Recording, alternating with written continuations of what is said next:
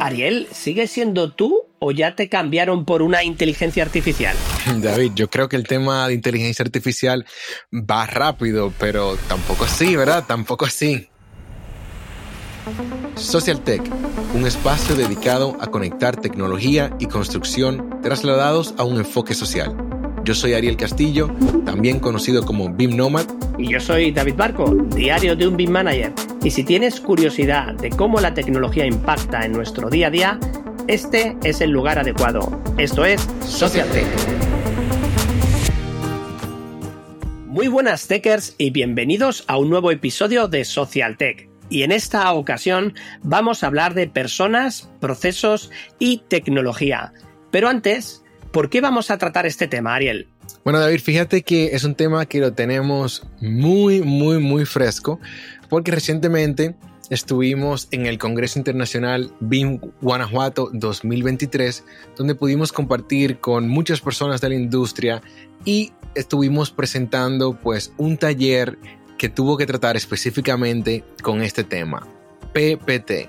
Y no es PowerPoint, porque ya nos habían hecho el comentario, David, ¿verdad? Entonces, nada, yo creo que es interesante que podamos hablar así de personas, procesos de tecnología. Y bueno, creo que también ahí tocaremos un poquito de lo interesante que fue ese congreso. Sí, pero antes de seguir con el Congreso, recuerden que pueden contactar con nosotros a través de las redes sociales, principalmente en LinkedIn y Twitter, y las redes de SocialTech o a través del email hola arroba socialtech.info o en la web www.socialtech.info. Y como de costumbre, antes de iniciar, nos vamos con el tip de la industria. Bienvenidos a Tips de la Industria. Este tip está presentado por Berrylan, consultora estratégica de transformación digital especializada en BIM. Con nosotros está Juancho Morales. Hola, soy Juancho Morales y soy consultor estratégico líder en el área digital de objetos BIM de Berrylan.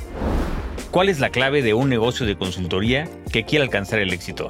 Yo veo una consultoría, además de como un negocio, una filosofía de vida. Porque desde el momento en que decides crear una consultoría, estás decidiendo dar todos los servicios y herramientas al sector para que pueda mejorar y te conviertas en un pilar fundamental del sector en todo lo bueno y lo malo que eso conlleva. Aunque como todo emprendimiento y negocio tiene sus riesgos, los riesgos son mucho menores si tienes en cuenta claves fundamentales que, por lo menos, a mí personalmente me han funcionado con los años. Primero que nada, planifícate y prepárate. No tomes la decisión de crear una consultoría de forma impulsiva. Ten en cuenta que una consultoría vive de los profesionales del sector y como tal, cualquier decisión compulsiva te puede salir mal. Tu reputación y la de tu consultoría es uno de los pilares fundamentales. Tu consultoría tendría éxito si sabes crear, mantener y cuidar tus redes de contactos, seguidores y clientes nuevos y existentes. Por otra parte, retroaliméntate de tus contactos y sus éxitos. Todo lo que logren tus clientes y tus contactos son tips de gran valor para añadir nuevos servicios y conocimientos a tu consultoría. Adapta tus servicios a lo máximo a tus clientes. Porque una consultoría, si bien tiene servicios claros, la forma de hacerlo nunca será igual. Cada cliente es un mundo completamente diferente y como tal tu consultoría debe ser capaz de adaptarse a sus necesidades en sus procesos de trabajo, sus herramientas y sus objetivos. Y por último, y lo que para mí es otro pilar fundamental, es la dedicación y vocación. No hay nada más satisfactorio que ver el resultado de tu trabajo realizado y saber que tienes la suerte de hacerlo. Muchas gracias, Juancho Morales. Muchísimas gracias a ustedes. Pues como comentábamos, recientemente estuvimos, por si alguien todavía aún no se ha dado cuenta, en el Congreso Internacional Guanajuato 2023, donde pudimos compartir con diferentes tipos de agentes de la industria un networking realmente impresionante, una cantidad de talleres, cursos de gemelos digitales, una zona de stands, conferencias de todo tipo. Yo personalmente me quedo con las de el maestro y doctor Bilal Sucar o la de Inaxi Pérez o una que hablaba de diseño urbano de ciudades. Pero bueno, no nos queremos, mm, eh, digamos, detallar tanto el Congreso porque ya habrá ocasión de poder hablar con algunos de los responsables de esta iniciativa. Eh, a mí me gustaría saber qué parte del Congreso te gustó más a ti, Ariel. Fíjate, David, que para mí lo más interesante con el Congreso es que esta fue la tercera edición y es para mí súper interesante ver el crecimiento que ha tenido este evento durante los últimos años. Hemos visto eh, la magnitud de los exponentes, cómo ha crecido también la asistencia y cómo ha crecido también la... qué tan sofisticado se ha vuelto el evento. Entonces para mí eso es algo que me, llena de mucho orgullo porque nos da, digamos, unas pinceladas de qué tanto está creciendo el tema, no solamente en, en Guanajuato, en México, sino en la región también. ¿Qué te parece, David, eso? Sí, bueno, a ver, desde luego esto no es magia ni un botoncito, como diría nuestro queridísimo amigo Álvaro Sánchez Palma, que nunca escuchará este podcast porque no escucha ningún podcast. Eh, eh, no, es un botón F5 y ya se actualiza el siguiente congreso, sino que esto es una labor encomiable de un grupo de personas, ¿no? de la Fundación para la Investigación e Implementación eh, Tecnológica, el FIT, y de personas como el Vintage Group, ¿no? Y líderes como Juan Carlos y un montón de personas que no vamos a dar los nombres porque si no el listado sería bastante, bastante grande, que son las que realmente eh, hacen posible este evento, ¿no? Que además no solo son este tipo de actividades, sino que como todos los congresos, hay una parte, eh, una puerta trasera, que posiblemente sea una de las que más nos animan a los que venimos de, miles de kilómetros, ¿no? No me quiero ni imaginar, ¿no? La vuelta que tuvo que dar Bilal Sukar desde Australia hasta México para llegar. Y bueno, obviamente estamos hablando también de esa parte de networking, de la parte más humana de lo que ocurre después del Congreso, ¿no? Esas tardes, esas noches, esas comidas en la plaza de, Jardín de la Unión, esas callejoneadas, pero tampoco quiero avanzar mucho en este tema porque hoy tenemos otro tema importante.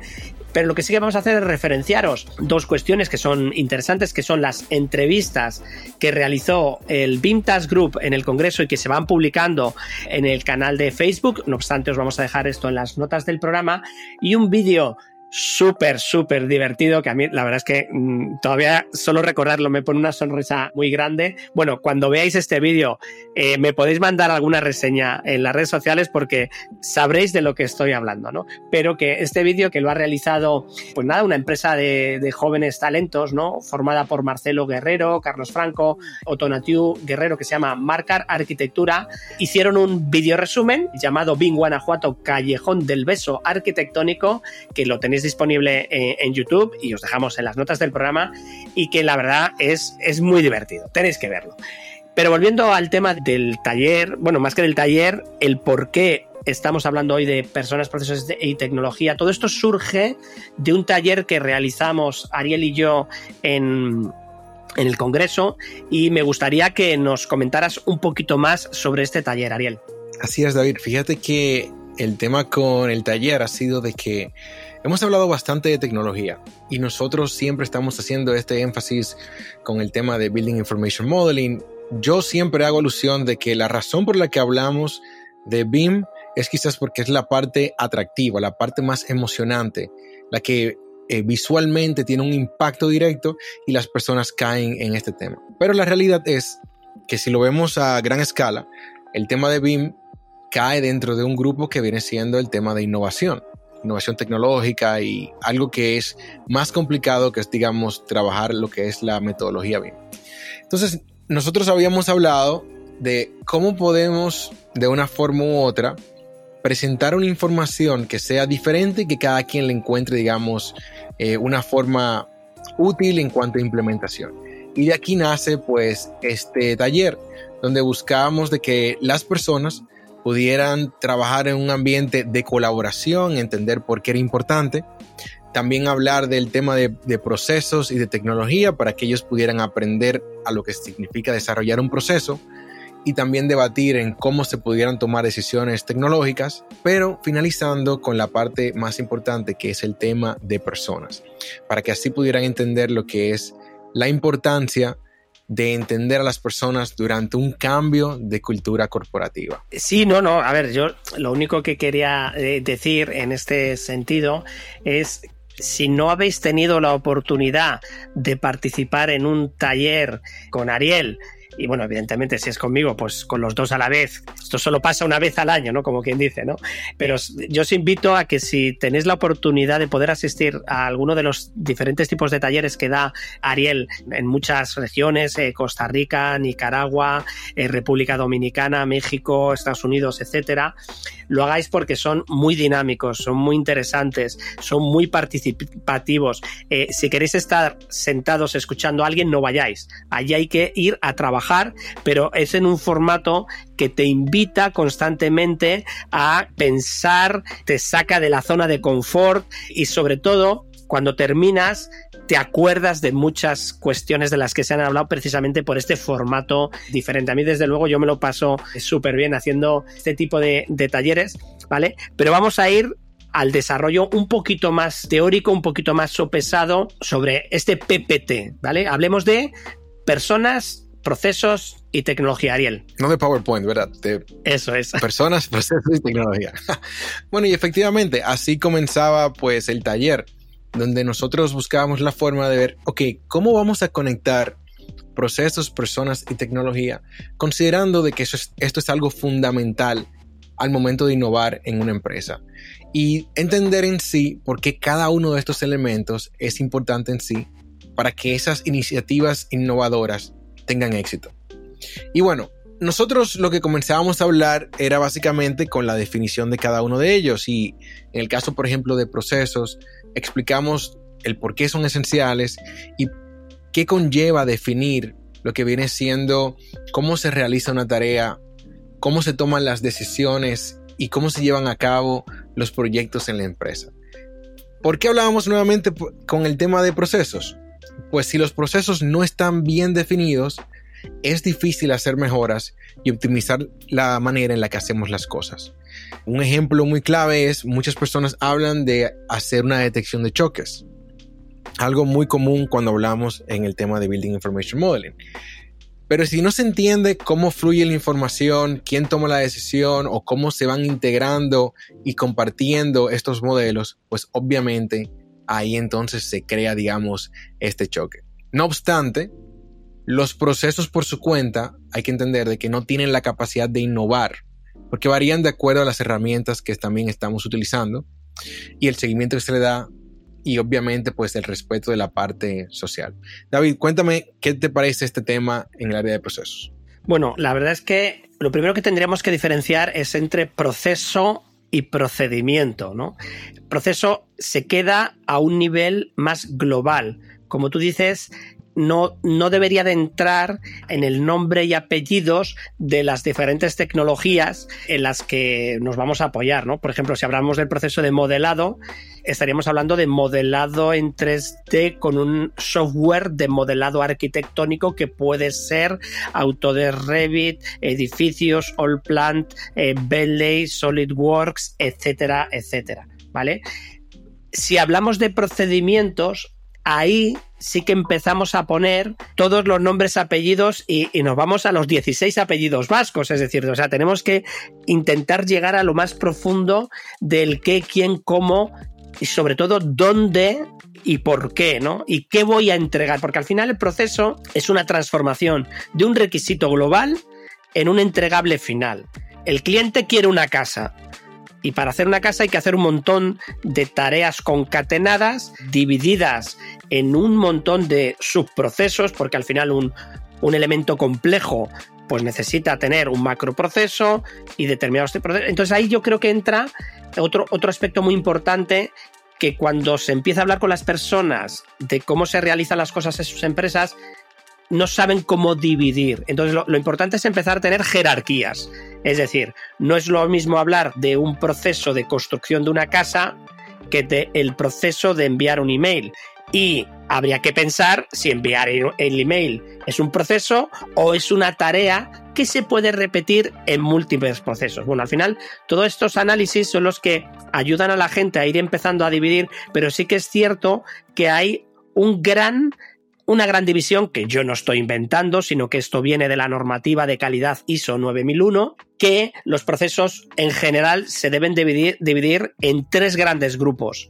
Los procesos estratégicos, los que están liderados por la dirección, los que tienen en cuenta a los grandes responsables de las áreas para tomar grandes decisiones y que esos procesos afectan a toda la empresa, los procesos que se llaman operativos o de producción, en los cuales ahí participaría en general todo el mundo, pero depende del departamento en el que estoy. Es decir, si yo estoy especializado en el uso BIM de 5D de mediciones y presupuestos, normalmente esto lo haré en mi departamento de obra o en mi departamento de proyectos. Pero si estoy en el departamento de operación y mantenimiento, será raro que esté trabajando con este proceso. Estaré haciendo otras, otras tareas y seguramente estaré apoyándome en otros procesos diferentes, ¿no? Y entonces aquí, en los usos operativos, en los procesos operativos, por ejemplo, cuando estamos hablando de el ciclo de vida de un activo, el análisis, planificación, proyecto, construcción, etcétera, ahí los usos BIM pueden ser procesos independientes muy interesantes en los que podemos desarrollar el uso BIM del modelado, el uso BIM del 5D, el 4D, el uso BIM de un análisis de inundabilidad, etcétera, etcétera, etcétera, ¿vale? Y finalmente tendríamos los procesos que se llaman de soporte que acompañan a cualquier tipo de proceso operativo o a cualquier tipo de proceso estratégico. ¿no? Ahí estamos hablando de todo lo que tiene que ver con la parte tecnológica, con la parte de documentación, gestión de documentación, gestión de tareas, comunicación, en fin, eh, eh, gestión informática, gestión de calidad, etcétera, etcétera. Entonces, al final, esos tres elementos son los que nos tienen que ayudar a ir generando todo este tipo de procesos, Ariel. Así es, entonces nosotros durante este taller pues comenzábamos a, digamos, a plantar esta semillita de conocimiento, pero también a cuestionarles a ellos de modo de que pudieran entender en sí qué se necesitaba o cuáles eran los conceptos claves acá. Hablábamos de qué es un proceso, lo cual ya hemos definido, pero otra parte importante es entender por qué mi compañía necesita definir estos procesos. Muchas veces no saben que lo que ellos normalmente hacen puede ser, digamos, representado gráficamente de una manera en la que pueda ser replicable en el futuro. Y ahí es entonces, entonces donde entra, ok, si yo debo definir procesos para mi compañía, entonces, ¿cuáles son los procesos más importantes? y también quienes participan en este proceso. Y durante la presentación nosotros les mostramos algunos ejemplos donde hablábamos de, ok, cómo yo pudiera crear uno donde se apoya en lo que se le llama un swim lane, que es, digamos, tareas asociadas a las personas que la realizan, cómo fluye la información, etc. Todo esto para finalizar en una actividad donde nosotros les pedíamos a ellos que desarrollaran un proceso para preparar una propuesta económica para un cliente.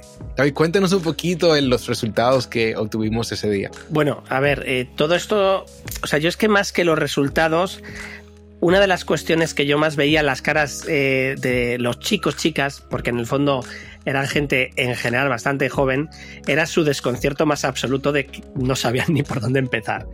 Entonces esto me lleva a un tema que creo que es bastante importante.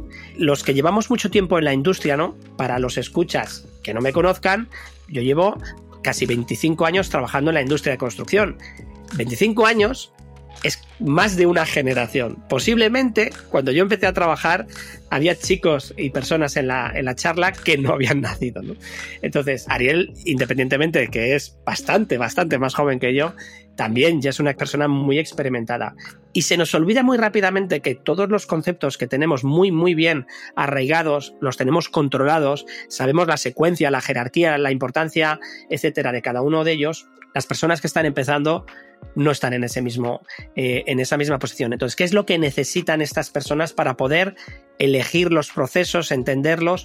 Pues necesitan un guía, necesitan un referente dentro del mundo de la empresa.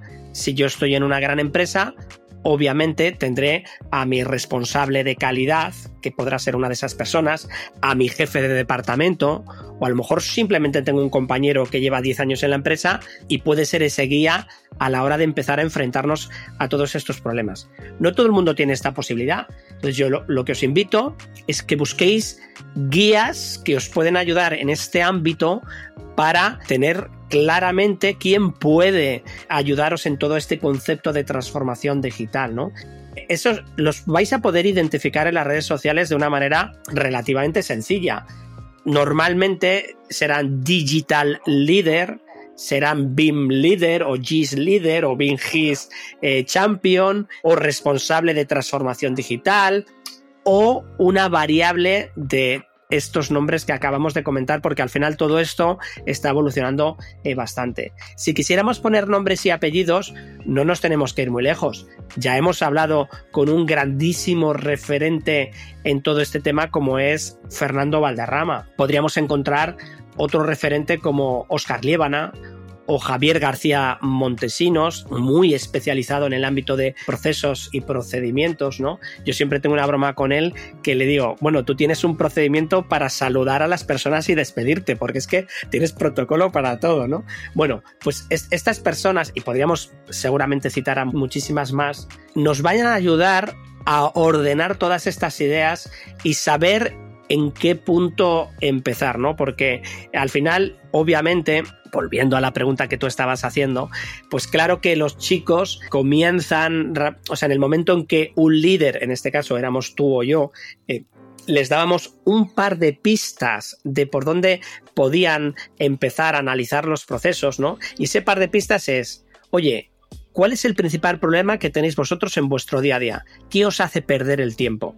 ¿Vale? ¿Qué os quita el sueño? ¿Cuál es esa persona o departamento, cliente, proveedor que está generando situaciones incómodas dentro de la empresa? Porque ahí tenemos un fallo en el proceso. Algo no está funcionando bien en todo eso. Entonces, analicemos el problema y analizando el problema vamos a encontrar dónde se ha podido producir el origen de la desconexión, el origen que ha provocado el fallo y con todos esos análisis lo que tenemos que ordenar es esa secuencia a modo de proceso, dibujarlo, ¿vale? Al final, dibujar las cosas es un proceso que algunos expertos le llaman design thinking, ¿no? Al, estar pensando, pero a veces me estoy obligando a diseñar eso de una manera concreta, estoy obligando a mi cerebro a tomar un montón de decisiones de simplificar, de concentrar, de tratar de llegar al núcleo del problema de otra manera y ese proceso es muy creativo, tremendamente creativo. Parece difícil, pero todos nos hemos enfrentado a un papel en blanco con un boli ¿eh? y sabemos que tarde o temprano, ¿no? Con ayuda de algún aliciente en forma de bebida o de otras maneras, ¿no? Que, que, nos ayuden a liberar mínimamente esa presión de tener que empezar un trabajo desde cero absoluto. Y yo creo que en este caso con los chicos lo conseguimos, ¿no? Basándonos en estas pequeñas pinceladas de buscar la problemática para tratar de llegar a una solución. Mira, David, y ahí lo que yo quería también hacer énfasis con el tema de los resultados, más que en sí decir que lograron, ¿verdad? Es cómo tuvieron que interactuar.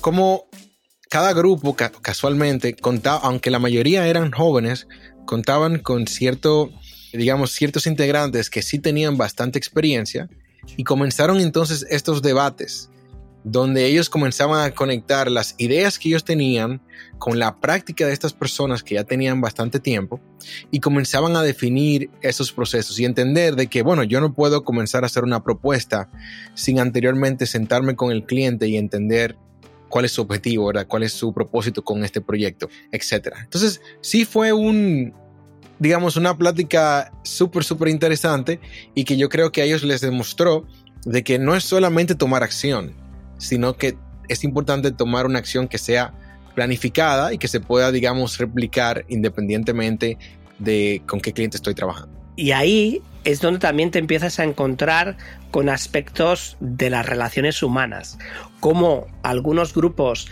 se miraban entre ellos, no sabían qué hacer, había muchas pausas, y en otros grupos ya veías que alguien se levantaba, empezaba a ayudar a organizar a las personas, eh, tomaba la voz, si había que decidir quién era el responsable eh, o el líder o el portavoz, se ponía, oye, pues mira, me pongo yo a hacerlo. A veces porque le gusta el protagonismo o a veces porque resulta que las personas que están a su lado las ve que todavía no tienen ese impulso y él toma esa iniciativa, que es bastante. Y entonces empiezan a coordinarse entre ellos, que es otro de los aspectos fundamentales de este tipo de talleres, ¿no? ¿Cuántos problemas existen en las empresas por no hablar entre diferentes departamentos, ¿no? De solo centrarnos en lo nuestro, lo nuestro, lo nuestro, y falta ese feedback de mi compañero de al lado, eh, que a lo mejor me tiro ocho horas eh, al día, eh, semanas enteras, y no tengo ni idea de cuál es el objetivo de lo que está haciendo. Y son cinco minutos de ponerse a hablar e intercambiar este tipo de objetivos, e inmediatamente surge el punto en común que les va a ayudar a ir tirando de ese hilo para mejorar esta cuestión. Al final, esto en los talleres tratamos de llevar ejemplos muy muy pragmáticos, no más que pragmáticos, muy que chocan, que chocan mucho para que también les llegue rápido ¿eh? y utilizamos eh, dibujos animados, ¿no? O sea, Chicken Little en esta película maravillosa que hizo lo decía en la película, si es que aquí cuando hay un problema es hablar, hablar, hablar, hablar, hablar, hablar hasta que se soluciona el problema. Yo en el taller lo ponía con otra grandísima experta en planificación y en diagramas de Gantt que es Dora la exploradora. ¿eh? A todos aquellos que tenéis chiquillos, hijos o sobrinos, sabéis perfectamente de lo que estoy hablando. Y es porque Dora la exploradora lo hace todo de una manera sencilla. Tres pasos con un objetivo muy concreto. Además, siempre lo repite todo tres veces para que nos quede bien grabado, ¿no? Y a veces tenemos que empezar a olvidarnos de lo complejo que son los procesos, el modelado, eh, la interoperabilidad, el IFC, etcétera, y tenemos que tratar de, llevarlo a esas pequeñas tareas, a esas pequeñas cosas simples ¿eh? que sean de uno, dos y tres. ¿Por qué? Porque al final todos los problemas complejísimos, ¿no? Esto lo decía un buen amigo, José Ignacio Montes, arquitecto y experto en BIM, que aunque estemos construyendo un piloto, o sea, un cohete, siempre va a haber un momento final en que una persona va a estar ejecutando y esa concatenación de tareas son las que harán un proceso, ese proceso se irá complicando y complicando hasta llegar a, lo más extremo que estamos viendo, pero que siempre en esencia se puede simplificar de esta manera. Por lo tanto, hablemos, coordinemos, confiemos en los líderes que tengamos cerca y si no hay nadie, demos un paso adelante y seamos nosotros los líderes, ¿vale? ¿Por qué? Porque con eso estaremos ayudando al equipo, a las personas a no pararnos y continuar en la solución del problema. David, te me está haciendo a personas y todavía no hemos llegado a tecnología, así que calma con los líderes ahí. bueno, luego pasamos a lo que viene siendo el rol en sí de, de la tecnología, ¿verdad? ya hablamos de procesos, nos vamos al tema de tecnología y entonces comenzamos a platicar sobre qué rol entra la tecnología cuando se habla de innovación empresarial.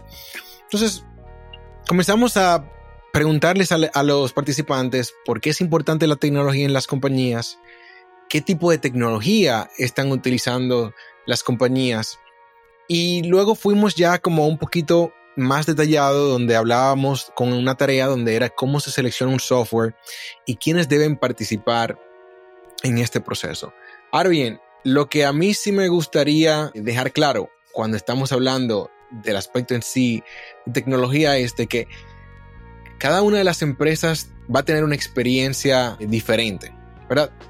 Pero hay que entender de que sin duda es un factor clave en innovación empresarial y que cuando hablamos en sí también de tecnología, estamos hablando no solamente de herramientas eh, tecnológicas, pueden ser también herramientas físicas, y en sí es cómo nosotros vamos a pasar de una adquisición a una puesta en marcha.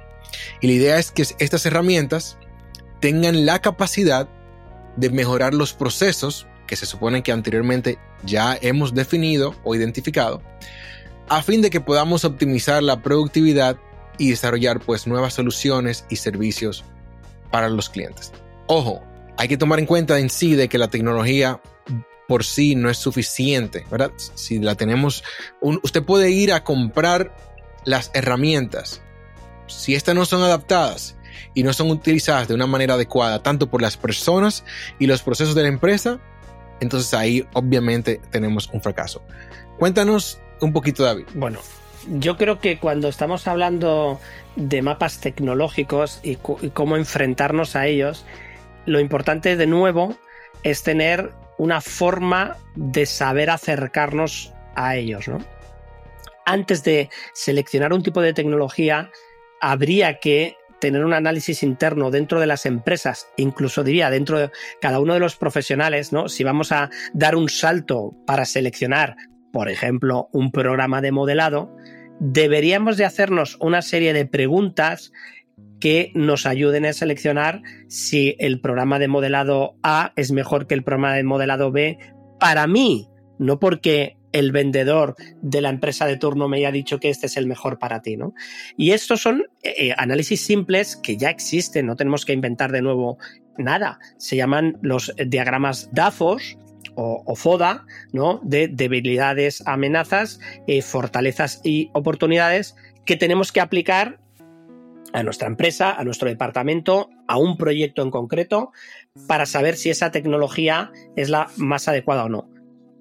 Evidentemente, esto no hace falta que lo hagamos constantemente para cada una de las tecnologías, porque seguramente cuando hayamos hecho los primeros análisis ya nos estén dando respuestas múltiples y variables para diferentes tipos de softwares o para diferentes tipos de tecnologías, dispositivos, bases de datos, etc. También debemos de apoyarnos en otro tipo de herramientas que son importantes, ¿no? Como por ejemplo los mapas de software no tenemos que inventar la rueda. Ya existen mapas de software realmente interesantes y profundos dentro del mercado, ¿no? Hay uno en concreto que es la historia del BIM, que nos va a ayudar en conocer todas las líneas, ya no solo temporales, sino interrelaciones entre diferentes softwares BIM del sector. Podemos estudiar estudios de Gartner, Podemos ir a la plataforma de Capterra, que tiene unas comparativas de software realmente brutales, ¿no? Posiblemente sea una de las mayores empresas comparativas de software, ¿no? Y otro aspecto importantísimo en esta línea tecnológica es que también tenemos que probar parte de todo lo que estamos viendo. Es decir, si a ti te llega un nuevo proceso tecnológico como ChatGPT y te empiezan a hablar, hablar, hablar, hablar de él, bueno, tú te puedes hacer una idea, pero en, el fondo te estás haciendo una idea de algo que no has probado. Lo que tienes que hacer es abrirte una cuenta, dedicarle una hora, no mucho más, para poder sacar las conclusiones de, de, este tipo de tecnologías. Y de esta manera, ese acercamiento que vamos teniendo a estas nuevas posibilidades que vamos teniendo, no me las están contando, sino que soy yo el que me estoy creando esa eh, opinión que además va, a ayudarme a tomar la decisión definitiva, Ariel. Así es. Entonces, como mencionaba David, la importancia en sí de entender las necesidades nuestras, no de perseguir, digamos, un esfuerzo de mercadeo, pues nosotros teníamos una actividad que era evaluar las necesidades de un departamento y definir una, valoración para seleccionar un software.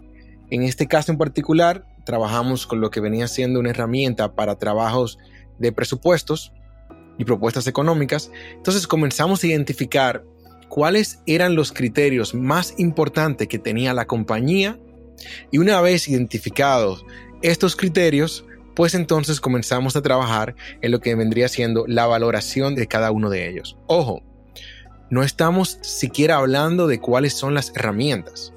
Lo que estamos aquí es identificando qué para mí es importante y qué me gustaría tener, ¿verdad? ¿Qué es primordial de que esta herramienta sea capaz de cumplir o de resolver? Y que hay otras cosas que están, digamos, en tipo satélite en el área que también me interesarían. Y al nosotros poder hacer esto, lo que hacemos es que al momento de sentarnos con vendedores de software, algún tipo de desarrollador, pues yo tenga muy claro qué peso tiene una eh, habilidad en particular que tenga el software versus otra. Entonces, con eso nosotros finalizamos esta actividad. No sé, David, si quieres mencionar algún comentario en base a lo que también, digamos, el feedback que obtuvimos por parte de los participantes con esta actividad. Sí, porque, o sea, una de las cosas que a mí más me gustó es analizar los diferentes tipos de problemas que vamos a solucionar con esta herramienta. Y sobre todo también ver qué posible inversión va a ser necesaria. horas de formación, horas de adaptación. Y todo ello, evidentemente, pues tenemos que ponerlo en crisis y saber valorarlo, ¿no? Saber si es más importante el soporte técnico, si existen manuales, videotutoriales, si el programa es complicado o es sencillo, ¿no? Al final son un montón de aspectos que son bastante interesantes de tener en cuenta a la hora de analizar todas estas tecnologías, ¿no? Entonces, muchísimas veces nos quedamos en la capa superficial de es que me parece bonito o me parece feo, ¿no? Y si hiciéramos una analogía con las personas, ¿no? Pues pasaría lo mismo, es decir, oye, yo cuando conozco a una persona me puede, puede parecer guapa, fea, simpática, antipática y demás, pero hombre, no puedo quedarme con ese primer vistazo. Sí, es cierto, hay un componente de atracción barra me gusta más o menos que es subjetivo, pero que una vez que conoces en detalle a la persona en este caso, o barra el software, o barra tecnología, te puede cambiar completamente. Yo cuento muchísimo una anécdota en las conferencias o las charlas, ¿no? cuando yo conocí a Oscar Lievana, eh, hablo mucho de él porque es un amigo bastante grande del mundo de la industria y a su vez es un grandísimo referente a nivel mundial en BIM, yo no, me cayó fatal. Y él lo sabe. Y además nos reímos muchísimo de esto, ¿no? ¿Por qué? Pues por la razón que sea. Ya, ya ni me acuerdo el por qué. Pues porque de una conferencia me pareció que era como muy chulo, como muy distante, no sé qué. Bueno, pues la idea, la idea que yo me monté. Luego hablando con él, tomando café, y resulta que es la persona más encantadora del mundo, más generosa, más no sé qué, más proactiva, que ayuda a los demás a desarrollar, que es generoso contando cosas en su blog, claro.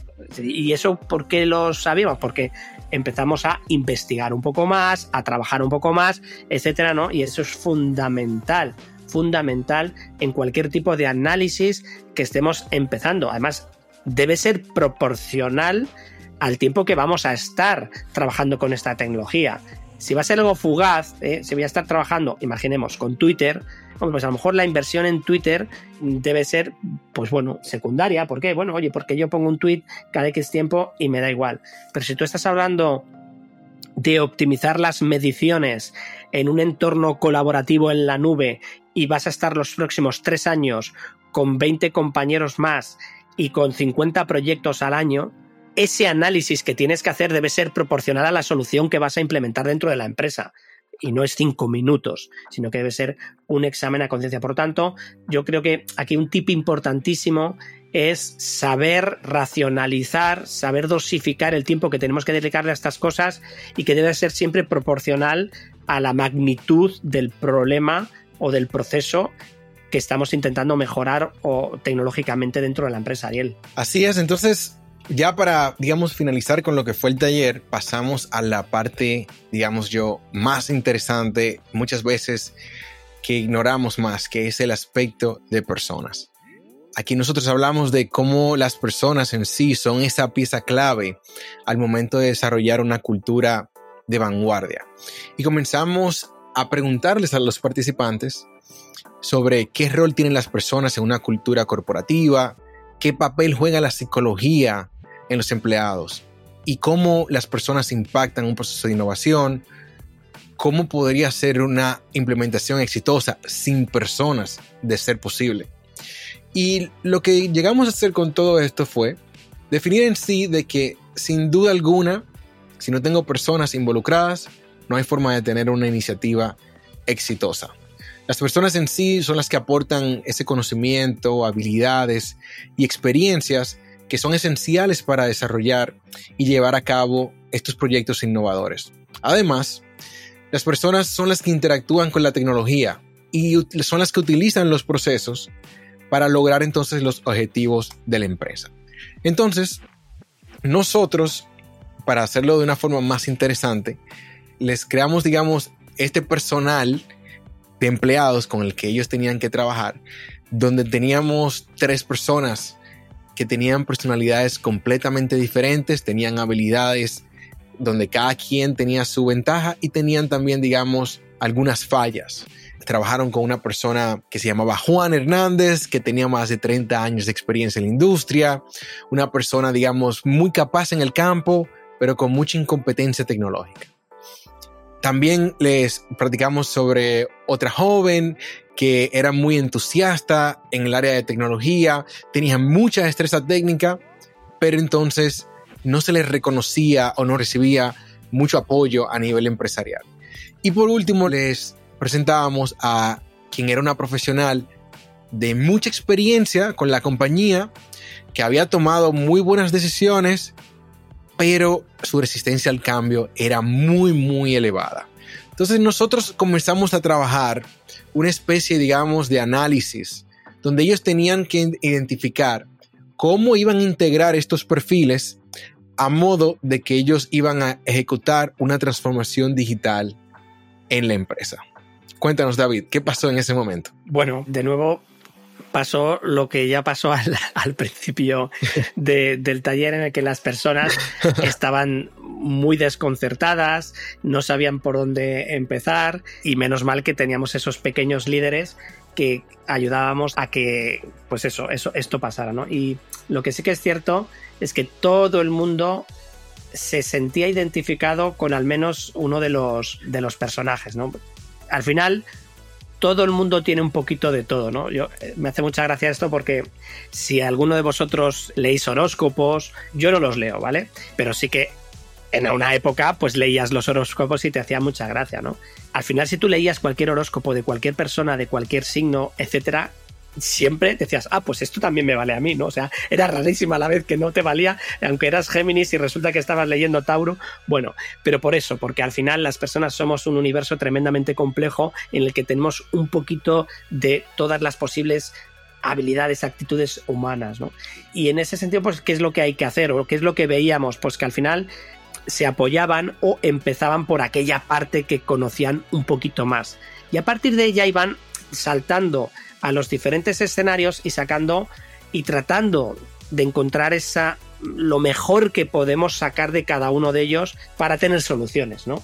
Y al final, pues apoyándose en sus propias experiencias, también ahí les ayudábamos muchísimo a decir, oye, qué difícil es para un estudiante que todavía no está trabajando hacer este ejercicio. Esto nos pasaba.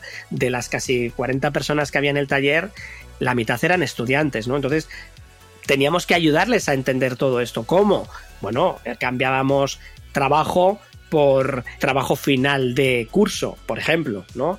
Y en vez de hacer un edificio, bueno, pues hablábamos de un cálculo de estructuras, hablamos de hacer una memoria de un proyecto, etcétera, ¿no? O sea, lo tratábamos de llevar a su terreno para que una vez, ah, cuando, cuando le contabas eso, decían, ah, vale, vale, vale, ahora ya lo entiendo, ¿vale? Entonces, eso también es, cuando estamos hablando de estas situaciones con las personas, es crítico que quien esté planteando la situación, el ejercicio, independientemente si estamos hablando de una conferencia, un taller o la vida real, tienes que trabajar muchísimo con los ejemplos porque tú lo puedes ver claro, ¿no? Lo decíamos antes, ¿no? Nuestra experiencia nos ayuda a ver múltiples escenarios y muy complejos de forma clara. Pero tenemos que acordarnos que todo el mundo no tiene la misma capacidad de analizar las cosas. Y por lo tanto, lo que a ti te parece obvio, a otra persona le puede parecer el mayor problema de la historia y que, y que no lo entiende. Y no lo entiende. Esto con, con mis hijos lo hacemos, ¿no? Cuando les cuentas la misma cosa de la misma manera, se te queda mirando y te dice, sigo sin entenderlo porque es que no has cambiado nada el discurso. Entonces, ahí tenemos que hacer un esfuerzo grande de parar y decir, vale, voy a buscar otra forma completamente diferente de contártelo o con otro ejemplo y a ver si por ahí encontramos el problema, ¿no? Y como siempre, mente colmena, o sea, si somos muchas personas las que empezamos a darle vueltas a la misma situación, es rarísimo que no aparezca una posible solución, un caminito que nos haya el camino del dato, ¿no? Que nos lleve a diferentes tipos de soluciones. Bueno, bueno, ya nos han sonado la alarma de corte. Así que yo creo que es importante cerrar con que hemos hablado de la importancia de que es conectar personas, procesos y tecnología para poder desarrollar e implementar una iniciativa innovadora y exitosa. Si trabajamos juntos con estos tres elementos, pues las empresas pueden mejorar lo que viene siendo eficiencia, productividad y la satisfacción del cliente, a modo de que podamos generar ese crecimiento y ese éxito sostenible a largo plazo. David, ¿qué te parece si le dejamos unas tareas a los escuchas? Me parece muy buena idea. ¿Qué tipo de tareas estás pensando, Ariel? Bueno, yo creo que si retomamos el taller, sería interesante estas mismas actividades, pues asignárselas a ellos. ¿Qué tal si como número uno, para trabajar el tema de procesos, ellos identifiquen un proceso en su compañía que sea de importancia y lo puedan desarrollar a modo de que puedan identificar exactamente qué se requiere de principio a fin y quiénes son las partes involucradas. ¿Qué te parece? Pues me parece fenomenal. Así que eh, tomar papel, eh, tomar buen boli y a dibujar procesos porque vais a aprender de una manera extraordinaria cómo van apareciendo las soluciones una vez que vamos identificando todos y cada uno de los puntos críticos de ese camino del dato. Así es. Entonces, como tarea número dos, porque no va a ser algo tan sencillo. Es, vamos a seleccionar una necesidad que ustedes tengan como empresa, específicamente, digamos, de un departamento, independientemente de cuál sea, y hagan un listado de cinco o seis características que debe cumplir una plataforma al momento de ustedes evaluarla, a modo de que más adelante puedan definir una valoración para seleccionar un software. ¿Qué sugerencias darías ahí, David? Bueno, pues de nuevo que trabajen con, con, alguna herramienta complementaria, algún Excel para ordenar todas estas ideas, sobre todo priorizar, porque al final cuando aparecen tantos conceptos es importante cuál debería de ser el elemento prioritario en el caso de tener que tomar una decisión, pues para saber por dónde empezar. Entonces yo creo que eso sería otra herramienta de ayuda. Y por último, para mí la más interesante es identifiquen a otros colegas de su compañía donde de una forma u otra no tengan la misma personalidad e imaginen cómo sería colaborar con ellos y cuáles serían los puntos débiles que deberían trabajar a modo de que puedan, digamos, sostener una implementación exitosa. ¿Qué te parece, David? Bueno, ya lo he dicho antes, pero me voy a repetir. Hablar, hablar, hablar, hablar hasta solucionar los problemas, con lo cual buscar comunicación. Bueno, y este episodio es mucho más largo, con mucho más contenido, porque es un tema súper, súper interesante. Y aquí les dejamos el avance de lo que viene más adelante el solape entre todas las partes, ¿verdad? Entre todos los círculos es el éxito. Oye, esto que estás diciendo es súper interesante, pero es que no tiene nada que ver con, el elemento que estamos viendo, ¿no? Muchas personas tienen miedo a implementar una nueva plataforma porque se les va a criticar si no tienen la misma eficiencia. El día que me veas en TikTok a mí haciendo, bueno, pues ese día ya ha llegado y me tengo que callar. Este momento está genial para tomarnos unas chelas y resolver el mundo que nunca vamos a poder resolver. Bueno, pues para finalizar, recordar, seguidnos en nuestras redes sociales, en LinkedIn, en Twitter, en la web y sobre todo apoyarnos en las diferentes plataformas. Ya sabéis, nos dais un like, un corazoncito, cinco estrellas, arcoiris, unicornios, lo que estiméis oportuno y sobre todo compartidlo con otros profesionales, amigos, familiares, para construir un mundo mejor. Nos vemos en el camino de los datos. Adiós, goodbye, agur. Edición y mezcla Raúl Núñez. Supervisión de audio Luis Huesca.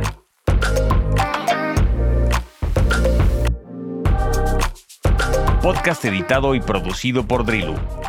Visítanos en drilu.world.